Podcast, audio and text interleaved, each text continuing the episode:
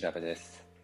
私は清澄白河ガイドなど SNS を使って街の情報を発信したり写真館を運営したりイベントを企画したりしています。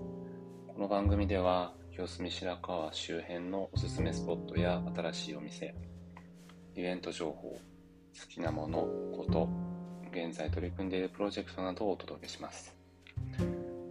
本日4月8日金曜日です。皆様1週間お疲れ様でした。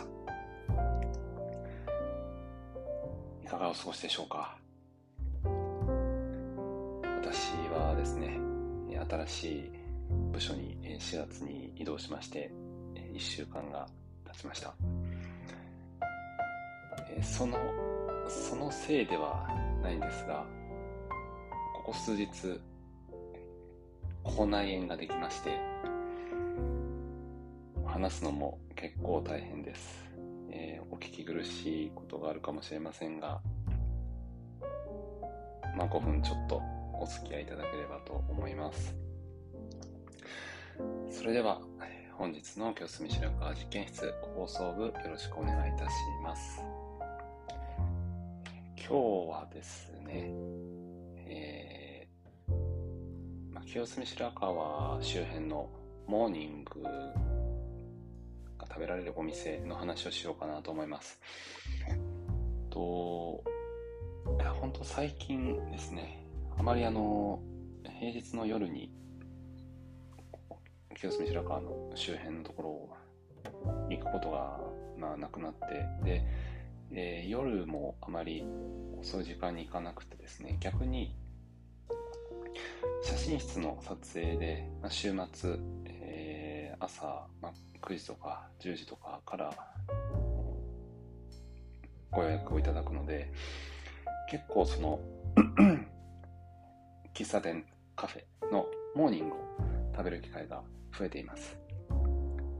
で、えー、今年、そのモーニングまとめっていうのはもう、あのウェブサイトの方でリリースしたので、まあ、それは見ていただきたいんですが、まあ、本当この、この1ヶ月もですね、かなり毎週のように言ってました。えー、最近ですと、えー、菊川のコーヒー館さんとか、とその前の週はですね、えー、人形町の、えー、お店、これはまだあの浜町ガイドの方でアップしていないので、それはあのお楽しみにしておいていただきたいんですが、で、そこ。で、えー、その一週前かなは、と、これもあの、浜町ガイドの、えー、エリア内なんですが、小網町、日本橋小網町の、えー、桜井コーヒーさんという、もう本当に昔からやってらっしゃるご夫婦で経営されている喫茶店のモーニング、をいただきました。川、よく川向こうと言いますが、あの隅田川を、と、清澄川、そして、え、浜町川で、モーニングの値段が割と違うんだなということを最近気づいてます。やはりあの中央区の方は、まあ、トースト、卵、えー、コーヒー、コーヒーとか紅茶とか、まあ、ドリンクで、ま、600円、えー、700円弱ぐらいするんですけど、江東区の方はですね、400円、500円とかですか、えー、で食べることができるお店が多いように思います。で、まあ、最近行ったお店で、もう私は食べてないんですが、すごく魅力的なメニューがあったお店があるので、それを紹介したいと思います。木場5丁目にあります。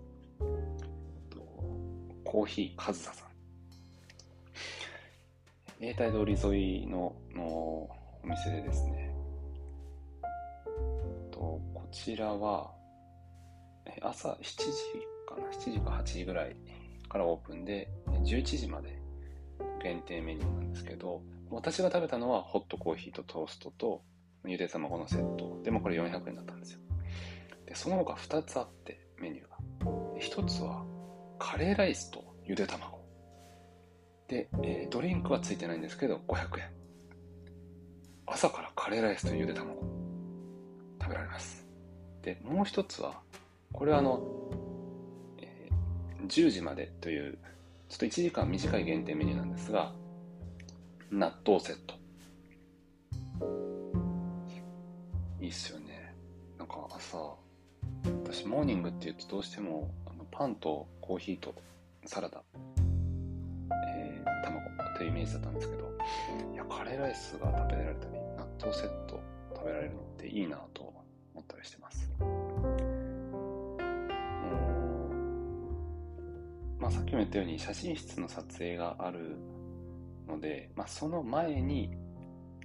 寄ることが多くてでやはりあの平日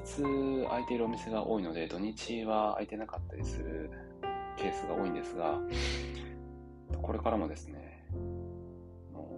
モーニングちょっとこの清澄白河周辺でどんどん開拓していきたいなと思ってます。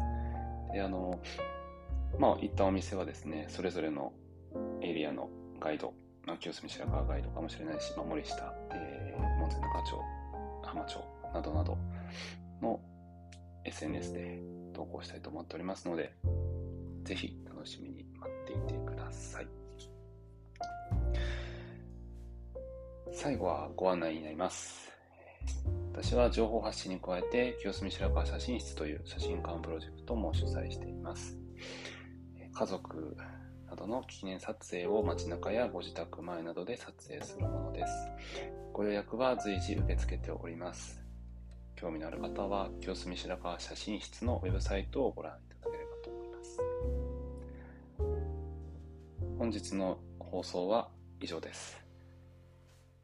口内炎は本当に喋るのはしんどいですね。次回までには直していきたいと思っております。では、皆様が日々健康で素晴らしい時間が過ごせますように。この放送は調べ大輔がお送りしました。良い週末をお過ごしください。